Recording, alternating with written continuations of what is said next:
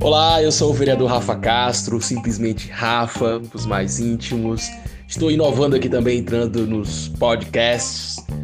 É, Politicós se trata de falar de políticas por, por pessoas simples, cidadãos simples, é, a partir de uma perspectiva horizontal. Vem com a gente, vamos conversar sobre políticas e cidadanias. Politicós, de cidadão para cidadão. Sejam todos, todos bem-vindos, então. Mais uma vez agradecer o Raid por aceitar o convite da gente fazer essa charla, esse bate-papo. A ideia desse, de, desse, desse espaço aqui, Raid, o nome é Politikos. A ideia é trazer a terminologia ali do grego, né, que é a origem da palavra político no grego, que é politikos. E o político ali da, da democracia grega era, eram essas pessoas, né, que no dia a dia é, tomavam decisões, se preocupavam pelas questões da polis, da cidade, o que influenciavam a vida deles no cotidiano. A gente sabe que a democracia grega é, não é perfeita também, existia escravidão lá, as mulheres não participavam, os estrangeiros não participavam, mas tem muita coisa interessante da, da democracia grega, que é essa questão da participação com o coletivo, né, do interesse é, pela, pela, coletividade, pela coletividade, pelo dia a dia. Então, a terminologia vem daí, politicos, de cidadão para cidadão. Não é só, simplesmente o Rafael vereador, mas é o Rafael antes de ser vereador, o Rafa do dia a dia, que já se preocupava. E tem muito a ver contigo também, porque é, apesar de tu não ter um cargo aí é, eletivo, tem um cara que sempre participou, sempre está atuando nas esferas aí de representatividade e que possa melhorar o dia a dia da nossa fronteira. E é também um empresário muito atuante aqui. Mas sem te apresentar muito, quero que tu dê é, as boas boa noite aí ao pessoal que está nos acompanhando. Te apresenta um pouquinho. Quem é o Raid? Tem muita gente aqui também de fora, tá? E outras pessoas que vão depois ouvir o podcast. Então, te apresenta aí. Boa noite, Rafael. Boa noite a, a todos os, os, digamos, ouvintes do, do podcast, né? E, e, os, e os televisores, televidentes, tele, todos que estão nos assistindo agora, né, Rafael? É, primeiro, queria te agradecer tá, é, por essa oportunidade de, de, estar contigo mais uma vez. Eu acho que é um prazer, Rafael, é, não só agora o Rafael vereador, mas aquele Rafael que a gente conheceu, que não mudou. Lembra que eu falei isso para ti na campanha? Não mude. E, e, e, falei que tu não ia mudar também, porque é, o teu íntimo, a tua, a tua origem, Rafael, a tua essência, ela é do bem e ela não vai mudar independente da situação que for. Isso a gente já notou desde o começo. E aquele Rafael que a gente conheceu vendendo pastel na Unipampa, naquele frio, tá, que a gente chegava e te encontrava lá no portão, esse Rafael é um exemplo para todos nós, porque tu, tu veio assim como qualquer um de nós, né, Rafael? A gente, a gente surge, todos nós surgimos do nada. Não adianta a gente imaginar que pode ser aqueles que vêm de berço de ouro ou não, mas todos surgimos do nada e todos temos uma caminhada nessa vida. E tu é um dos caras que é, conseguiu, com o teu empenho, com o teu carisma e com todos os atributos que tu tem, é, se consolidar e ser um cara hoje um vereador mais votado e um dos caras mais queridos de Santana Livramento. E eu não vou falar uma coisa que eu sempre falo para ti, até para não ter problemas políticos, tá? Tu sabe bem o que é. Mas algum dia a gente vai dizer ao vivo. Mas tu é um exemplo para todos nós, Rafael, e a gente acredita muito em ti. E queria apresentar, então, já que tu pediu, é, hoje é, nós somos empresários aqui da, do ramo de calçados e confecções Santana Livramento. Eu, eu sou descendente de palestino, palestino é, é, de coração e, e, de sangue, um brasileiro de coração e de sangue e um uruguaio de coração e de sangue. E a gente veio para essa fronteira, essa fronteira nos acolheu, acolheu meu pai e minha mãe, e nasci no Paraná. Somos empresários aqui, como falei, sou formado e temos orgulho, né, Rafael, de ser formados dessa Unipampa, que é uma universidade federal que deu oportunidade para muita gente e nos engrandece, é um orgulho imenso. E tive também, graças a Deus, a oportunidade de me pós-graduar na área de economia e administração também na Unipampa. E hoje também estou como diretor do Cindy Lojas e vice-presidente da CIL e presidente da comissão de free shops de lojas terrestres do Brasil aqui em Santana Livramento. Bom, eu acho que era isso. E estamos às ordens, né? Estamos às ordens a todos e somos é, pessoas é, que lutam, pelo menos, pela, por ter uma, uma Santana Livramento melhor para todos nós, para toda a população, principalmente para as pessoas que mais precisam, né, Rafa? que são aquelas que a gente vê que, que merecem e precisam muito mais do nosso empenho do, do que a maioria das pessoas que, que tem condições de, de andarem por si só. Beleza, que legal, Raid. Muita gente aqui já participando aqui, mandando boa noite. Eu quero reforçar aqui, obrigado a presença de todos vocês. Vão mandando aí mensagem, a gente vai tentando interagir. O pessoal aqui da Maria Vaidosa, inteligentíssimos. Obrigado. Aí caiu aqui meu, meu suporte. É, um abraço para Andressa. Andressa, sempre presente. É, me ajudou aqui o apoio. Boa noite, essa live. Eu acho que eu Rafael, Oi? já fazendo uma propaganda para Andressa, eu acho que vou ter que comprar um creme, porque olha o meu cabelo do jeito que tá. a tá Andressa, manda entregar amanhã lá na loja segunda-feira, pelo amor de Deus. Vamos dar um tapa nesse cabelo do Raid aí, Andressa. Ai, vamos apoiar aqui de novo que tinha caído aqui, peraí.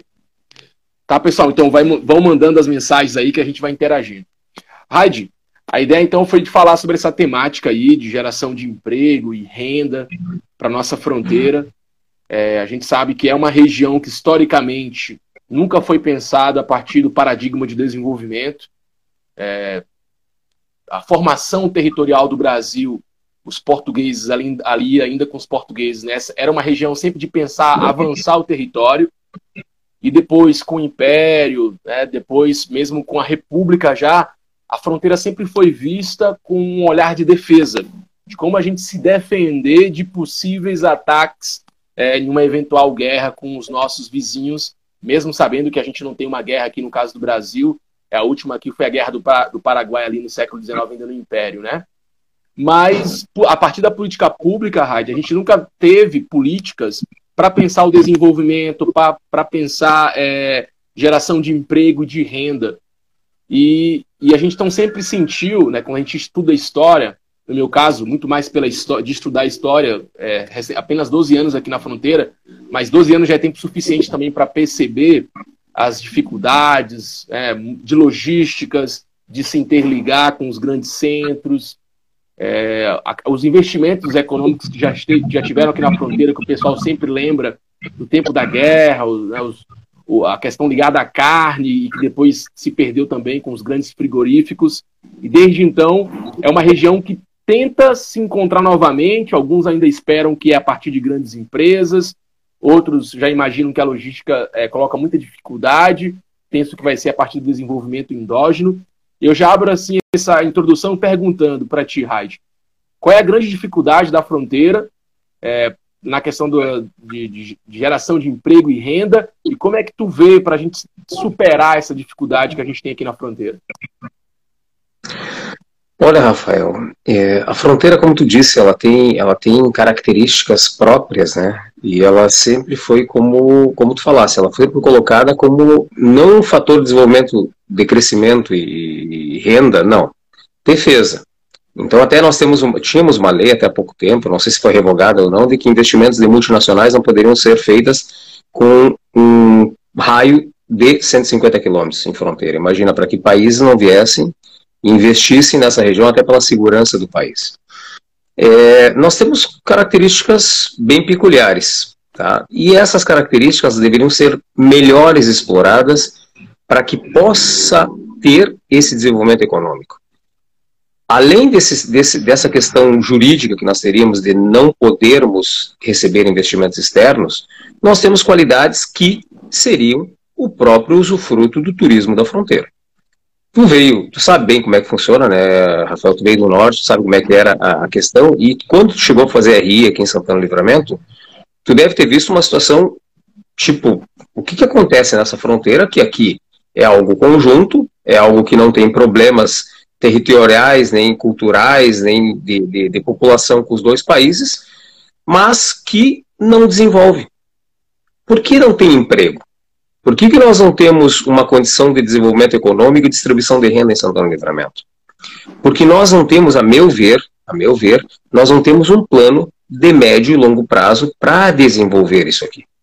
Nós sempre fomos é, a questão hoje, e não é só de hoje, de sempre, né? Nós sempre fomos um lugar que sempre explorou a parte da agropecuária. E deixamos o turismo ao léu. O turismo hoje é o maior fomentador, acredito eu, no mundo. Tu vai na Europa, vai em outros lugares, o pessoal não liga muito para indústrias, mas sim para turismo.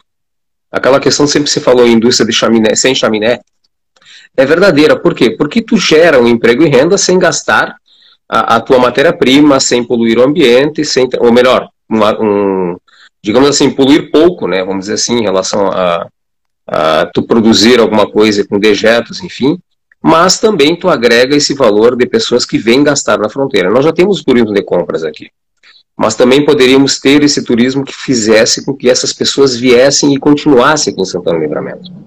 O turista que vem agora, vai, nós vamos ter uma experiência agora que vocês vão ver na segunda-feira. Por quê? Porque os free shops vão abrir do lado de Rivera. E o que a gente já viu dos comentários em vários grupos do WhatsApp, em questões de, de pessoas que fazem turismo, que isso aqui vai ser uma invasão. Até porque nós vamos ter a, a, maior, a menor temperatura do ano até agora vai ser nesse, nesse final de semana. O pessoal já deve estar sentindo frio. Então, o que, que vai acontecer? Cobertores, jarra elétrica, jaqueta, tudo isso aqui vai ter uma invasão de ônibus para comprar. Mas então, já que nós atraímos esses turistas, por que a gente não consegue mantê-los aqui e fazer com que esses turistas também aproveitem as nossas. É, nós temos água termal. Nós temos o turismo de, de, de, campanha, vamos dizer assim, que seria aquele turismo rural. Que as pessoas, tu chega o pessoal de Porto Alegre, de cidades, o pessoal nunca viu uma vaca, nunca viu uma galinha, nunca subiu num, num, num cavalo para poder cavalgar. E esse tipo de coisa a gente não explora, Rafael. Comer um churrasco num galpão, coisa assim que lá em cima é muito valorizado, para nós é uma coisa normal, mas a gente não está explorando isso no, no, bom sentido, vamos dizer assim. Que esse turista vem aqui e gere emprego e renda. Então o que, que falta para isso? Organização. Então, não sei se tu lembra, na época da, da Unipampa, você criou a APL do leite, uhum. que até surgiu, isso foi um estudo da Copperforte, tá, que foi o pessoal ali, o Thiago Patias e, e, todo um grupo que trabalhou em relação a isso, a ferradura, o professor Fortunato também, isso, que também foi da Unipampa. Então, quer dizer, existe já cabeças pensantes para poder organizar. E organizando isso, a Copperforte, nós demos o prêmio na CIL naquela época, por indicação nossa, até porque a, a nós fizemos a, a pós-graduação baseada na, na, na, questão das 1.200 famílias que produziam mais de um milhão de litros de leite por mês, imagina só, a partir de algo que nessa região é, digamos assim, de latifúndios, algo de minifúndios desenvolveram e criaram um, um, arranjo produtivo local que gerou muito emprego. Renda, imagina 1.200 famílias, multiplicando por no mínimo três pessoas, são mais de 3 mil empregos que são gerados através dessa, pele e da questão do leite. Nós temos o mel, entendeu? nós temos a soja, nós temos o arroz, nós temos o milho, nós temos a carne, nós temos um monte de coisa que precisa ser organizada para poder gerar esse emprego e renda. E como fazer isso? Aí sim é a discussão. Somente um ator não consegue fazer. Só os produtores não podem fazer, só o legislativo através do Rafael não consegue, só o executivo não consegue, só a CIL que a gente participa não, não consegue, mas precisa toda uma conjuntura de ideias e pessoas para poder organizar isso, no mínimo no médio prazo. E a partir disso, começar a trazer incentivos e recursos para poder valorizar esse trabalho. Porque não adianta só eu produzir o leite, mas esse leite ser vendido a preço de banana. Nem a preço de leite, porque eu acho que o preço de leite talvez seja. Então, quer dizer, tu não consegue ser fazer com que esse leite possa ser industrializado aqui, gerando também emprego e renda. Porque tu imagina, 1.200 pessoas multiplica por 3, vamos dizer assim, que trabalham no leite, 3 mil pessoas. Mas também com uma fábrica, ou duas, ou três, que a gente pudesse beneficiar esse leite, tu já gera no mínimo mais 3 mil empregos. Isso tudo de forma direta, sem falar os indiretos esse tipo de, de cabeça pensante que a gente precisa para nossa região. A Unipampa trouxe. Tá? E a gente tem que fazer com que essas pessoas que se formem aqui, como tu ficou, como eu fiquei, continuem trabalhando também para esse propósito de geração de emprego e renda. E hoje, se a gente começar a imaginar que a gente quer uma empresa grande, como nós tínhamos antes Swift Armor ou outras, já é algo meio utópico, não vem mais. O que gera emprego hoje, Rafael, a, como a gente começa a analisar hoje os macro e micro mercados de fomentação e desenvolvimento econômico são os pequenos. São o pequeno produtor rural, são os pequenos empresários, são os pequenos artesãos. Esses estão gerando mais emprego hoje, per capita, do que uma grande empresa que vem aqui, se instale com tanto dinheiro, mas ao mesmo tempo não consegue empregar todo esse, esse digamos, esse material humano que seria necessário. Então, a princípio, acredito que seja assim. E, mas, mas assim, ó, a Luciane aqui, ela coloca uma, uma afirmação que tá, na, tá no senso comum, no, nesse, nesse entendimento coletivo da, da, do fronteiriço também, que é Ó, o turista que vem aqui para a fronteira não tem interesse de conhecer a cidade. O objetivo não é turistar. Mas eu te pergunto, é, tem como a gente mudar isso? Eu acho que sim, né? Porque ele realmente não vem aqui e muitas vezes a gente não faz nenhuma propaganda dessas coisas que tu já citou aí, que já tem aqui, só que a gente não vende isso. A gente não vende, um exemplo, a fronteira como um produto. Cara, isso aqui é incomum. Você, a gente tem um espaço territorial que o mais parecido dentro, vamos pensar o Mercosul, Bruxelas, lá para a União Europeia. E lá eles vendem a cidade de Bruxelas como essa cidade símbolo da integração da União Europeia como um produto. E aqui a gente tem uma cidade que é símbolo da, da, da também né, do Mercosul, da integração do Mercosul, e a gente não trata isso como um produto. Como a gente pode transformar a Raid? O que a Luciane, a Luciane disse, né? Ele vem para cá, ele não vem com interesse de turistar. É possível a gente mudar também essa cultura nesse turista que já vem aqui? Eu acho que sim, Rafael. É, aquele turista que vem hoje, que é o sacoleiro, ele não vem para turistar. Tá? Esse é semelhante, ou talvez seja até o mesmo turista que antes ia à cidade de Leste, no Paraguai, para comprar seus produtos e revender. Esse até ele não tem nem, nem a intenção de vir aqui passar é, mais que um dia. Ao contrário, o ônibus chega, é o bate volta, ele compra o produto em Ribeira, com cota ou sem cota, isso já não, não compete a nós, entendeu? Mas ele pega seu produto e vai levar para trabalhar dentro do Brasil e revender isso, enfim. Mas o outro tipo de turista, que é aquele turista de lazer, que também é atraído pelo free shop, tá? esse turista sim é o que nos interessa hoje. Por quê? Porque ele vem para cá com o intuito de lazer. E nós temos que ofertar para ele alguma coisa para que ele se mantenha aqui. Vamos pensar gramado. Tá, gramado, o cara vai dizer, ah, vamos se comparar com gramado? Eu acho que sim, por que não? Vamos sonhar um pouquinho, né, Rafael? Vai dizer, se gramado pode, a gente também pode. Se gramado tem o Lago Negro, nós temos o Batuva. Quem já foi ao Lago Negro lá, pode imaginar que o Batuva é no mínimo quatro vezes maior que o Lago Negro. Sabe o que é isso? Mas foi um lugar que era um buraco, Tá? Nós trouxemos uma vez o, o prefeito de, de, Gramado aqui, e ele, claro, no bairrismo dele, como nós também temos, ele começou a mostrar como é que foi o Natal Luz de Gramado. Era uma procissão de 15 pessoas com umas velas na rua. Entendeu? Mas a prefeitura disse: não, só um pouquinho, é um produto turístico, vamos trabalhá-lo. O Lago Negro era um buraco, Rafael. Se tu entrar no Google hoje e pesquisar início do Lago Negro, tu vai ver, era um buraco feito a pá. Sabe o que é isso? Tá. E os caras disseram, nós só um pouquinho, nós vamos fazer esse lugar agora virar um produto turístico. Tu falou perfeito, o que tu falou foi exato assim, ó, é, é a base de tudo, o produto turístico. Como é que nós ofertamos hoje um parque internacional? Nem banco tem no parque internacional. Nem luz, infelizmente. E não estou culpando nem a, a, gestão agora, não é isso. Não estou culpando a prefeita, nem o prefeito anterior, nem outro prefeito. Não, não, não. Eu estou culpando nós como população, porque a gente precisa cuidar do que é nosso. Não adianta o Rafael agora lá como vereador dizer assim, vamos trocar as lâmpadas. Daqui semana que vem, o Raio vai lá, tira umas pedras, quebra tudo, o outro rouba as lâmpadas. A gente tem que entender que esse, essa, essa questão do Parque Internacional e a cidade são a nossa casa. E nós temos que atrair o turista para que ele venha para cá, se sinta bem, e com isso a gente possa ter uma oportunidade de trabalhar, gerar desemprego, gerar emprego e renda. Porque o desemprego já está grandíssimo aqui. A gente exporta, Rafael.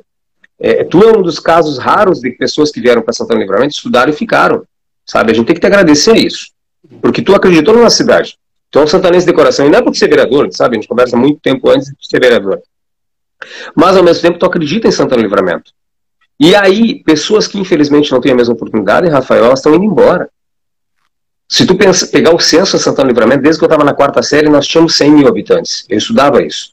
Hoje nós temos menos de 77 mil. Então, o que, que faz com que santanenses saiam? A falta de oportunidades. Essa gurizada não tem o que fazer. Não tem, muitas vezes, além de. Tá, a Unipampa nos, nos deu um alento porque a gente continua, tem alguns cursos que a gente pode ficar aqui para poder fazer. Mas a maioria que não tem esses cursos, ou que já não tem nem emprego para isso, sai para outro lugar, não quer ficar aqui.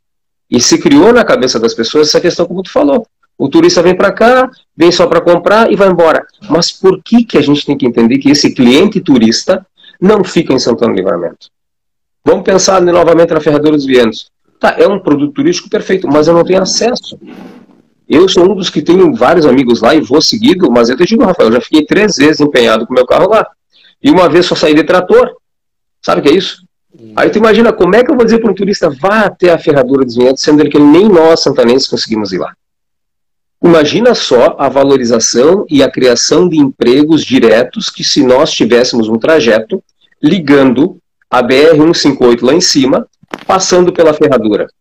Imagina a quantidade de estabelecimentos rurais que produziriam queijo, que venderiam o seu, é, sei lá, qualquer tipo de produto, o seu suco, é, o, o, o, frango que produz lá dentro, tu pode vender, é, é uma mel, vários produtos são ofertados lá.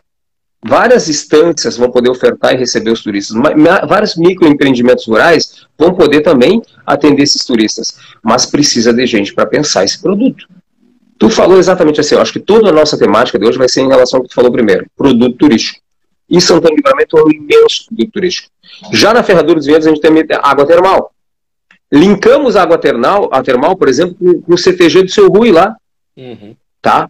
E aí já faço um almoço campeiro com água termal, com o queijo da Dona Zelda, que fica lá na saída. Entendeu? Então são várias questões que o turista vai ficar no mínimo, no mínimo, mais um dia. E isso vai fazer com que o hotel tenha mais gente, empregue mais gente, e aí vai.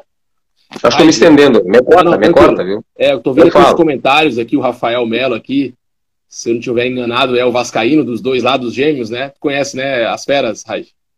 Ah, conheço, conheço. Bah, e ele coloca aqui, ó. O eu sabia que era Vascaíno. É, eu sei que um é palmeirense e um é Vascaíno, mas eu sempre confundo quem é quem. É, o turismo, ele, ele coloca aqui, né? O turismo de compras aqui só está beneficiando Rivera. No fim, é, no fim, nem a hotelaria está ganhando como antes, já que os ônibus são de bate e volta. E aí, já junto com, é, com, com o que ele disse aqui, teve um outro comentário aqui que eu acho que eu perdi, que pergunta sobre os free shops é, do lado brasileiro aí, quando vai vir. Eu sei que tu tinha alguma informação sobre isso. É, como é que tá isso aí? Tu acha que vai mudar quando vir os free shops pro lado brasileiro? Se é que vai vir? Como é que tu vê essa, essa situação aí? É, é respondendo a primeira pergunta, é que hoje é, a gente está num momento de pandemia, né? Então, o pessoal mesmo, o pessoal que fazia turismo, ele está meio retraído. Tu pode ver que as companhias aéreas elas não estão fazendo mais os voos que fariam no Nordeste.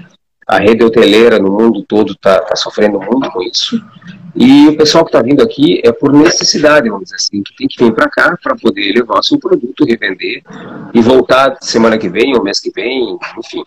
Então hoje os hotéis, ele falou certo, hoje os, o, o turismo beneficia somente Ribeira, só que, só que, beneficiando Ribeira, Santana do Livramento também é beneficiada. Por quê?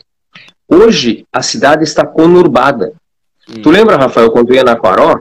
A quantidade de pessoas que estavam santarenses lá trabalhando era grande. Uhum. E essas pessoas, quando o dinheiro entra em Ribeira, esse dinheiro a gente chama na, na, economia de dinheiro novo, que é um dinheiro que vem de fora.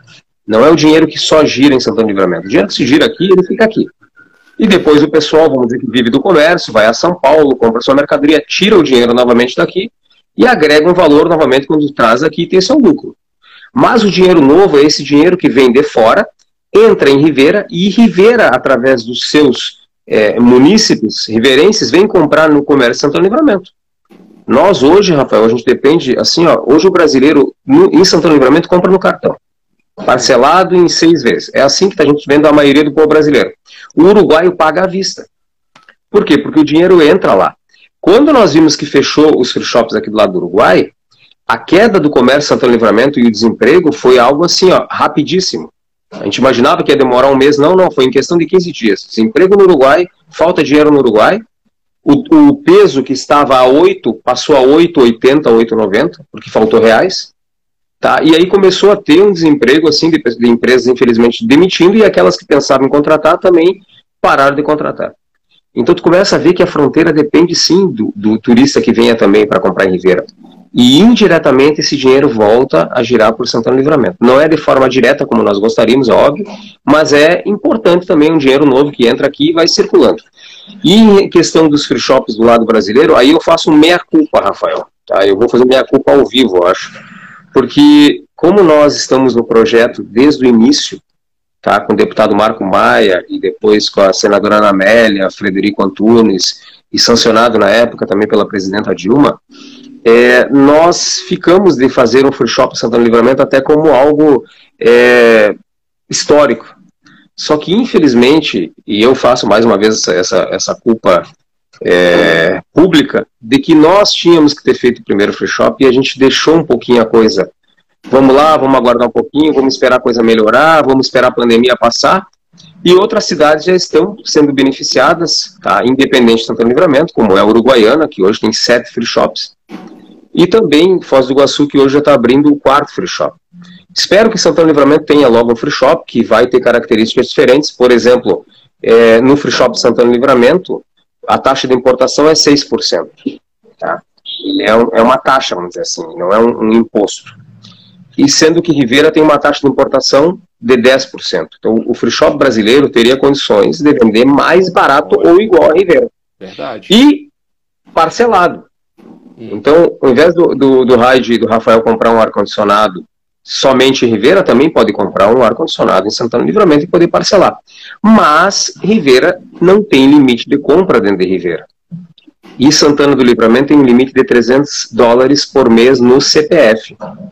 Então, o que, que faz com que empresários daqui não invistam ainda é porque temem que o turista que vem no ônibus diga: eu não vou comprar só 300 dólares no CPF, sendo que eu posso comprar 5 mil dólares aqui em Ribeira e depois, se me pegar a Receita Federal, é um problema meu, ele vai dizer. Mas está livre, eu posso comprar. E já no free shop brasileiro, ele tem a restrição dos 300 dólares.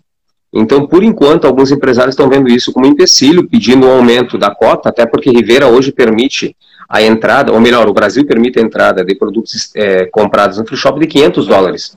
Uhum. Tá? Mas para o free shop brasileiro, 300. Então está sendo pleiteado isso já uma equivalência de pelo menos 500, e eu acho que aí surgiria logo o primeiro free shop Santana Livramento, que vai atrair turistas também e acredito eu que também faça o mesmo papel de geração de emprego e renda e dinheiro novo também na cidade de Santana Livramento. Perfeito. É, Raid, vem um pessoal aqui também é, falando o seguinte, ó. Se a rede hoteleira está se sentindo prejudicada com a perda de hóspedes, é, deveriam ser uma das parceiras para defenderem e investirem nessa ideia aí. Como é que tu vê a questão do, da rede hoteleira aqui? Ela, ela, eles estão abertos?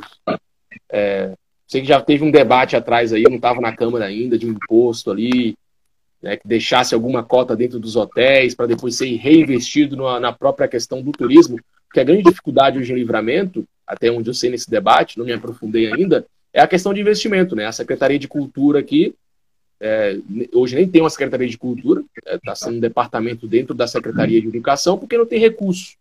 Então, para você investir, você vai ter recurso. Então, da onde vai vir esse recurso?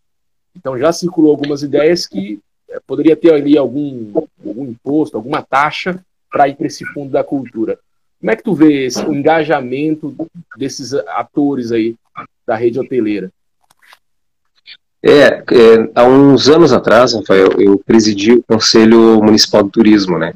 E uma das bandeiras nossas era a cobrança, pelo menos, de um fundo, tá? E pudesse passar para esse conselho, pelo menos, e esse conselho fosse deliberativo, não só consultivo, de ter pelo menos um pouco de dinheiro para poder reinvestir na colocação de lixeiras, na, na sei lá, no cuidado de, de, de canteiros, na, nos banheiros do Parque Internacional, porque nós não temos um centavo, não tínhamos, eu já não estou mais como presidente, fiquei em duas gestões.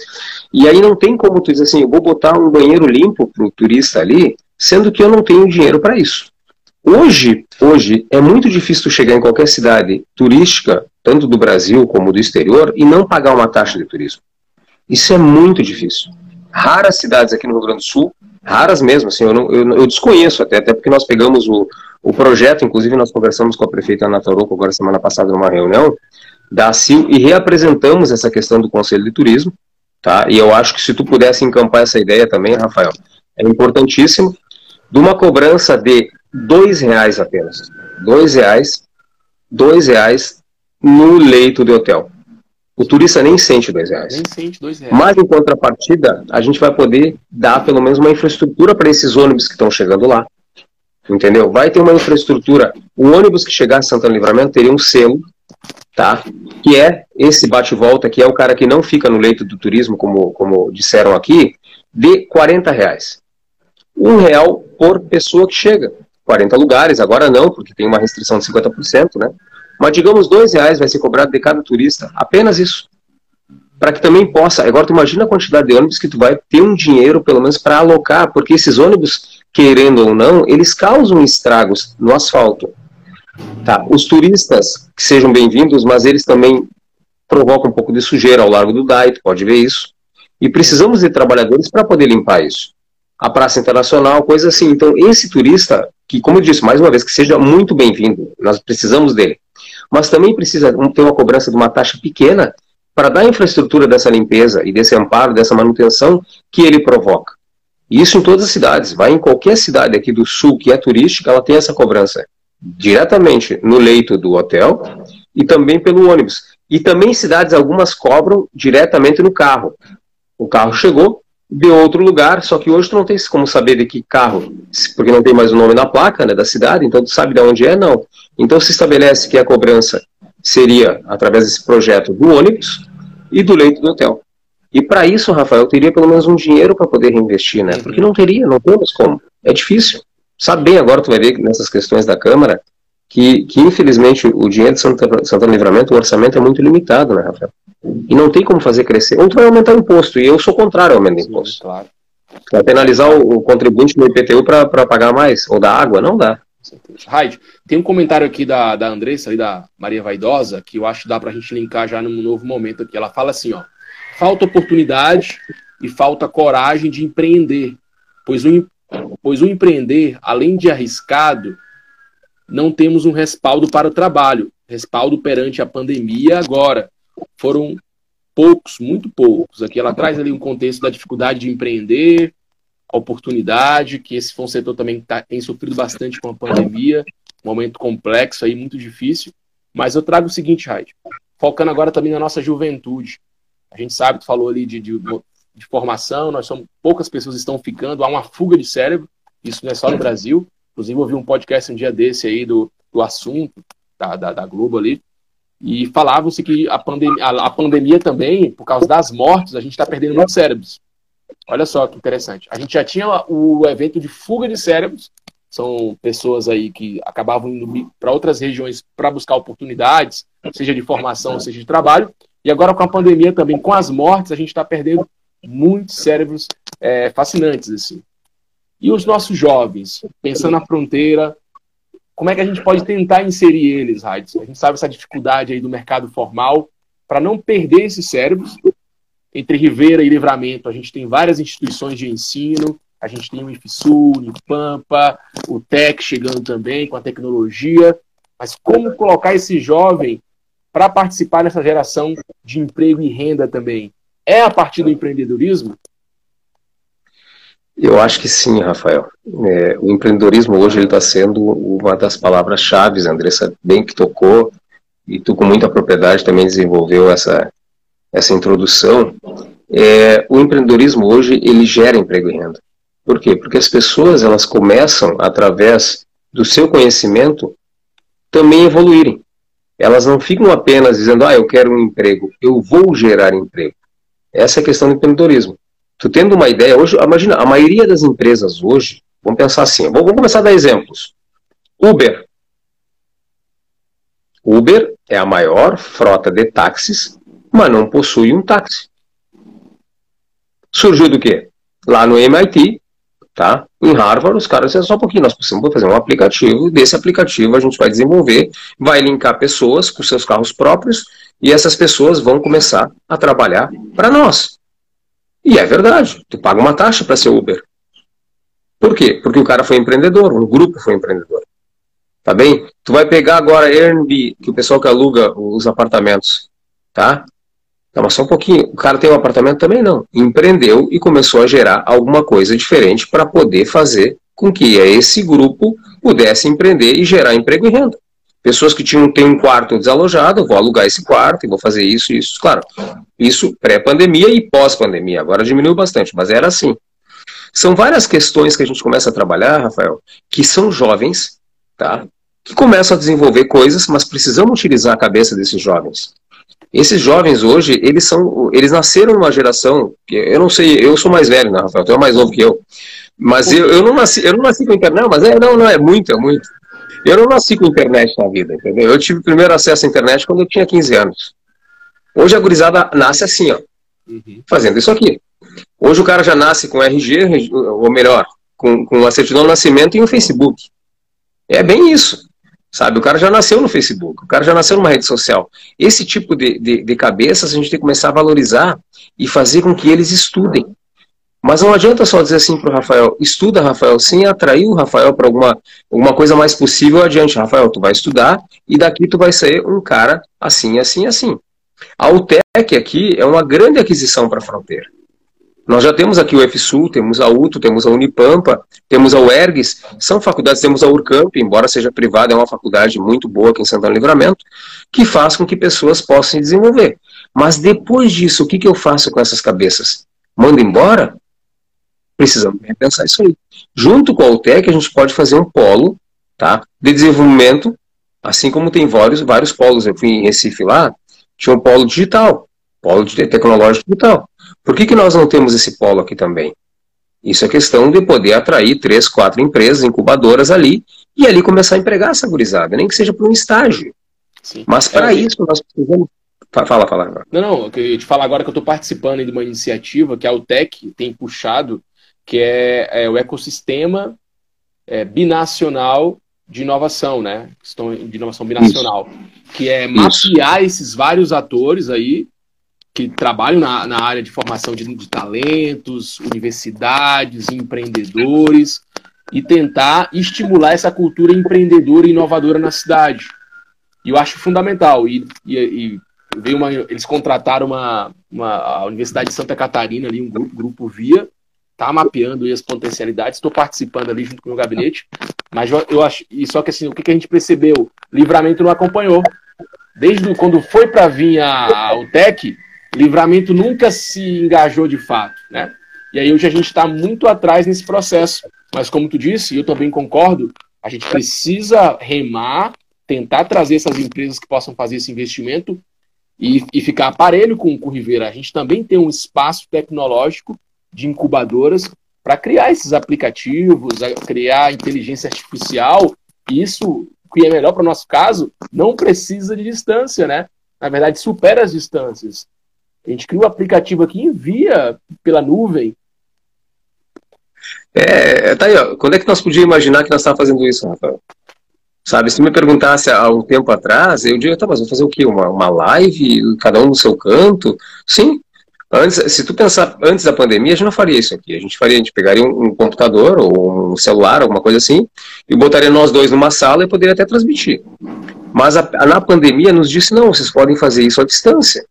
Na CIL nós fizemos várias reuniões na época, quando, quando é, estava com bandeira preta, assim.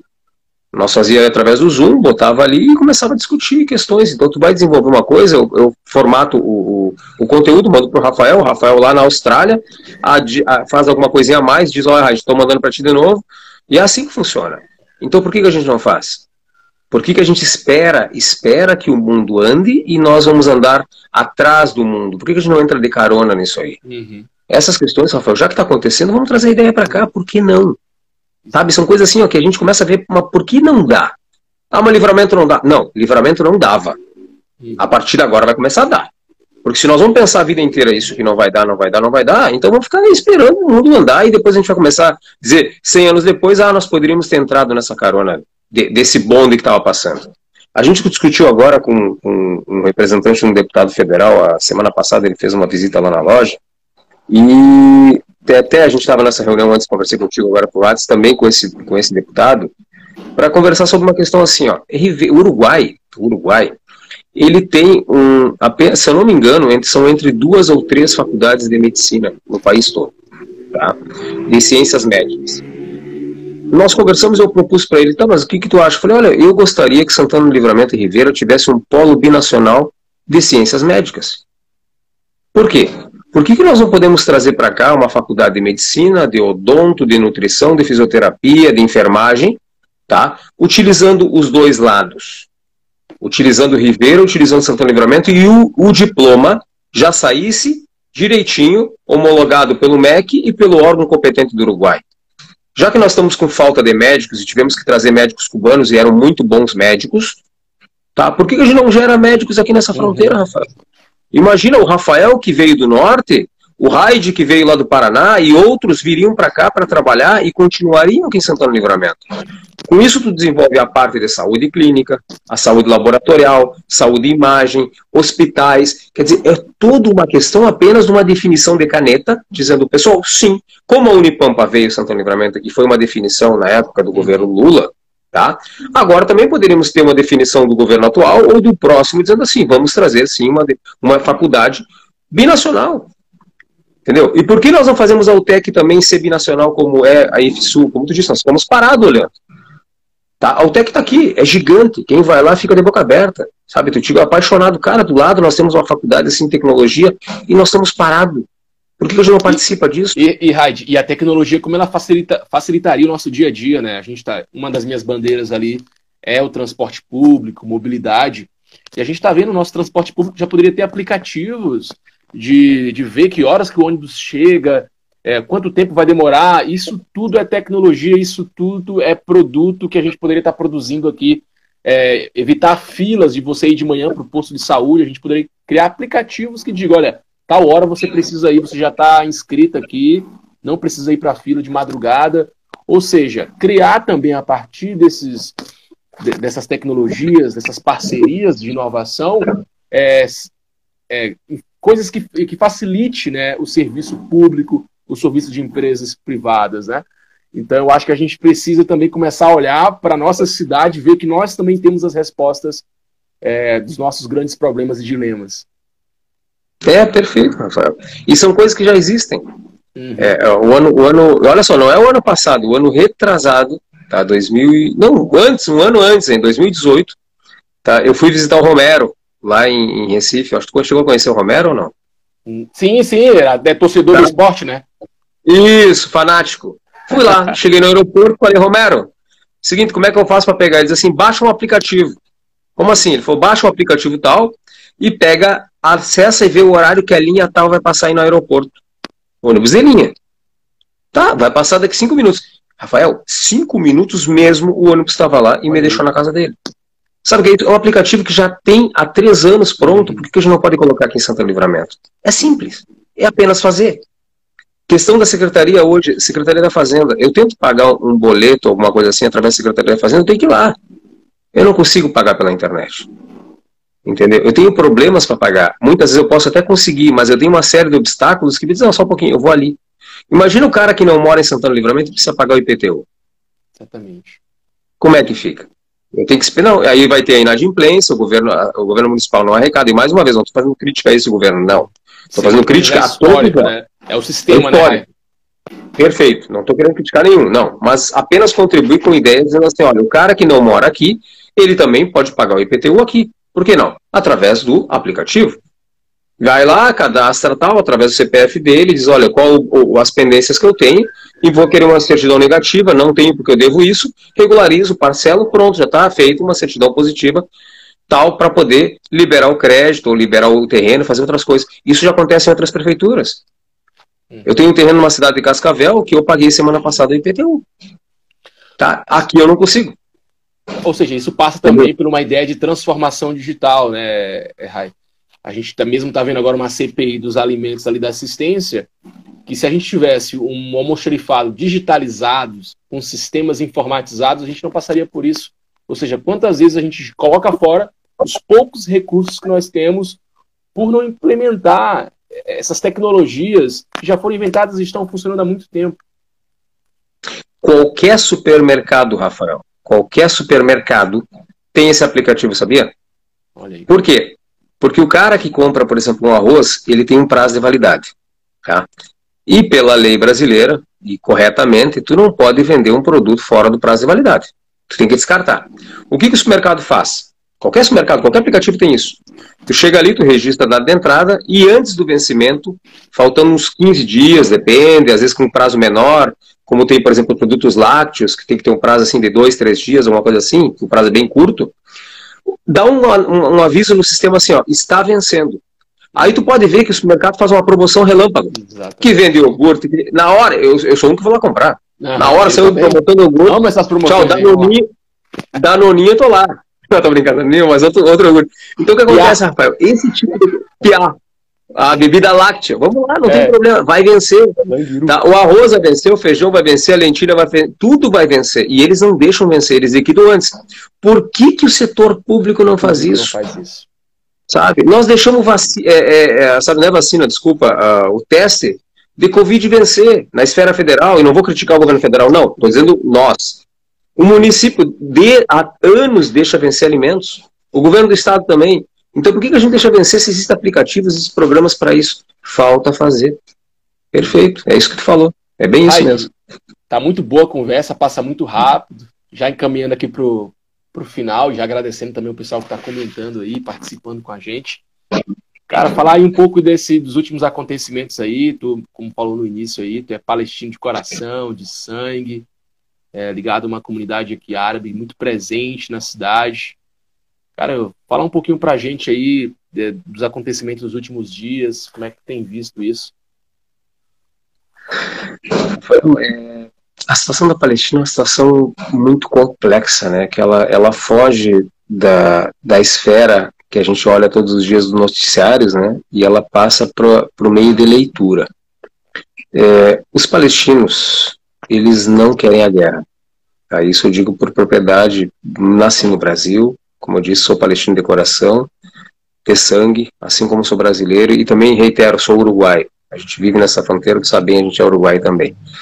E o problema palestino, ele passa por décadas de ocupação de pessoas que não têm uma pátria. Agora esse processo foi a criação, foi a destituição, desalojamento de pessoas que viviam numa localidade chamada Sheikh Jarrah, lá em Jerusalém, para que outras pessoas ocupassem suas casas. Simples, bem assim. É bem isso que eu estou falando para vocês. Uhum. Vocês podem pesquisar, vocês vão ver. São pessoas que moravam ali e outras famílias vão, se ocupar, vão ocupar os lugares onde essas pessoas moravam. Quem aceitaria? Eu sou um de, dos que defendem o povo judeu também. Tá? Porque eu acho que são seres humanos assim como o povo palestino. São pessoas que também têm direito a ter sua casa, viver em paz, criar seus filhos, tá? E poderem coexistir com os palestinos. O meu sonho, Rafael, é que nós tenhamos lá em Jerusalém Livramento e Ribeira, que a gente possa transitar, sabe? A gente andar até o Melancia e voltar, e eles também venham aqui e vão até o interior de Santana Livramento sem ninguém incomodá-los. Lá na Palestina não acontece isso. Tu não pode passar do território palestino para o território israelense sem uma inspeção e sem uma problemática que muitas vezes nenhuma ambulância pode entrar para poder socorrer e pessoas podem, muitas vezes morreram, porque eu já vi isso aí lá, por não poder entrar no território. Sabe, Rafael? Então são coisas assim que a gente fica perplexo quando a gente vê que numa pandemia que deveria ter, ser uma guerra contra um vírus, que esse vírus nos mostrou, Rafael, que brancos e negros são iguais. O vírus não é racista. Ele ataca todo mundo. Palestinos e judeus não tem diferença nenhuma. São seres humanos que o vírus também ataca. Sabe, gremista e colorado, enfim, direita e esquerda, não interessa para o vírus. Ele mostrou isso para gente. A, gente. a diferenciação quem faz somos nós. E por que nós não podemos ter uma luta única contra um vírus, sendo que é o necessário, e a gente começa a fazer guerra num problema visando a política, sabe? Porque se tu deixar o palestino e o judeu sozinho, eles se entendem. Eles vão brigar no comércio. Sabe como é que é? O palestino e o judeu brigam no comércio. Só isso. Só, e deu, acabou. Eles vão brigar no preço, na negociação. É aí que funciona. E o Brasil é utopia, porque quando a gente vai para São Paulo, a gente negocia diretamente com o judeu, a gente discute no preço, depois toma um cafezinho, é sempre assim. Legal, então, dizer, por que a gente não pode fazer a mesma coisa lá, entendeu, Rafael? Sim. Essas questões que a gente começa a ver. E agora, graças a Deus, a gente fez uma, uma passeata muito bonita pela paz em Santo Livramento. E durante a passeata foi nos comunicado cessar-fogo.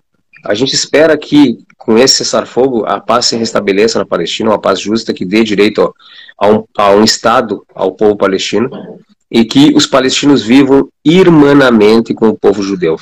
Que não tenhamos mais esse sangue derramado sobre a Terra Santa de décadas, tá? que as pessoas possam estudar juntas, que elas possam crescer, que elas possam casar entre si. Por que não um palestino casar com um judeu, um judeu casar com um palestino? Que tenhamos uma geração que seja nascida nesse, nessa questão de, de irmandade, como a gente tem aqui em Santana Livramento e Ribeira, e que pessoas não precisam mais brigar, tá? e ter uma esperança de crescimento de vida entre seus povos. Eu acho que isso é, é, o que a gente deseja, Rafael. Então, Era isso. Que legal, cara. Eu queria legal. continuar contigo, se tu pudesse, se pudesse estender por um, uma hora a mais, eu tava contigo, foi um prazer falar aí. Quero, eu aprendo, Prazer sabe, eu aprendo muito contigo e, e o teu, e o teu público é diferenciado, deu para ver pelas perguntas aí. Vê que o É um pessoal. público Né? muito bom. Vi, muita gente, pela, pela que tava entrando, vi muita gente que era colega nosso na Unipampa É. aí. É, o pessoal Que é bom, né? o pessoal é bom. Não, agora mesmo aqui, a Débora aqui falando, excelente live. Débora Carvalho, né? Economista, Ah, Débora. repórter, excelente live. Parabéns, meninos. Abraço. Abraço para ti também, Débora. É uma galera legal aí. O Maurício aqui, Oliveira, parabéns pela live. Conteúdo da primeira, de primeira. E também tem até um pessoal de São Paulo aí, o Gelson aqui, que é do clube de leitura que eu participo, da Tabata. E ele colocou aqui, ó, passando para assistir um pouco e mandar um abraço para o amigo Rafa Castro. Um abraço para vocês também. Pessoal, é isso. Finalizando, agradecendo mais uma vez o Raid. Cara, é sempre bom bater esse papo. E é um papo que já vai levando também para encaminhamentos, né? Fez ali o convite da gente abraçar essa questão aí do comércio, do turismo. Com certeza a gente vai avançar nesse debate. É, a gente nem chegou a avançar, tinha tantas coisas para a gente avançar. A questão de representatividade federal, né, Raid? Acaba que muitas coisas também não acontecem porque a gente não tem representatividade política local dentro de Brasília. Essa semana mesmo agora, é, eu fiquei sabendo que passou um acordo que foi feito em 2013, que é um acordo é, complementar aquele acordo da cidadania fronteiriça, sabe, que direito de moradia, estudo e trabalho para os cidadãos aqui, teve um acordo complementar, que é o de médicos, né, para trabalhar na região também, e um segundo acordo complementar, que é o para dar ajuda mútua em casos de defesa civil, de desastres, bombeiros se ajudarem. Cara, o acordo foi feito em 2013, Raid. Só agora está indo para o parlamento, o Parla Sul, e depois vai vir para a Câmara dos Deputados. Imagine um acordo que a gente precisa, é de interesse da comunidade, tantos outros, a questão da vacina, se a gente tivesse esse acordo de defesa civil, poderia entrar agora. Uma vacina de, que tem uma parceria com Rivera. Mas por não ter uma representatividade em Brasília local, batendo todos os dias nas portas, nos ministérios, sobre os nossos interesses, a gente sofre muito com isso também. Mas isso vai, vai ser uma fala para uma, uma, próxima live, para um próximo Politicós. Te agradeço mais uma vez, agradeço o pessoal que participou com a gente. Quem não acompanhou tudo, vai ser transformado em podcast, depois a gente vai compartilhar aqui nas minhas redes. E eu deixo para tu finalizar aí com teus agradecimentos, Rai. Rafael, é, tu falou em relação a isso, eu acho que é importantíssima essa questão do, desses, desses protocolos binacionais, né? Acho que isso é uma, como tu disse, imagina 10 anos tem que aguardar para que a gente possa fazer algo efetivo e não foi efetivado ainda. É, mas vamos, vamos discutindo muito, Rafael. Estou à disposição sempre contigo, a hora que tu quiser, só me chama. Tu quer fazer todo sábado, a gente faz todo sábado. Não sei se o pessoal vai querer, mas é só me chamar. A hora que. Contigo a gente já conversa de anos, então é, é um papo assim muito natural entre amigos e, e a gente é, comuta da, da, mesma, do mesmo pensamento do bem social e bem comum e, e, somos seres humanos iguais e independe de qualquer de qualquer diferença política ideológica que talvez nós possamos ter ou outras pessoas possam ter eu acho que o propósito é todo beneficiar a população em geral. Estou à disposição Rafael tá? Espero que quando tu quiser que eu te acompanhe em algum lugar é só me chamar. A gente estava junto a gente sempre teve junto tá? É só dar um toque nós estamos juntos é só falar só me avisar um pouquinho antes. Eu encho o pneu da bicicleta e vamos pedalando aí. Oh, essa não aconteceu ainda, vou cobrar essa aí, hein? A bicicleta ali, é só chamar. É só chamar. Eu vou estar atrás porque eu não tenho medo que tu. Mas eu, olha, nem que tem que empurrar a bicicleta, eu vou. Beleza, Raid. Muito obrigado, cara. Bom final de semana aí. Forte abraço. Vamos junto. Obrigado a ti, Rafael. Obrigado ao pessoal aí que, que nos, nos apoiou, nos escutou, participou com, com perguntas. Tá, pessoal? Vamos junto aí. A live do Rafa é, é, muito boa, vocês viram aí. E quando puderem participar também, como eu, assim, eu acho que tá aberto, né, Rafael? Pro pessoal aí, muito alto gabarito. E tamo junto, só nos chamar. Obrigado, pessoal. É boa noite, um bom final de semana. Se cuidem, se cuidem. É isso aí. Boa noite, pessoal. Então, esse foi mais um Politicós com Raid, gera, geração de emprego e renda aqui na fronteira. Forte abraço. Tchau, tchau a todos.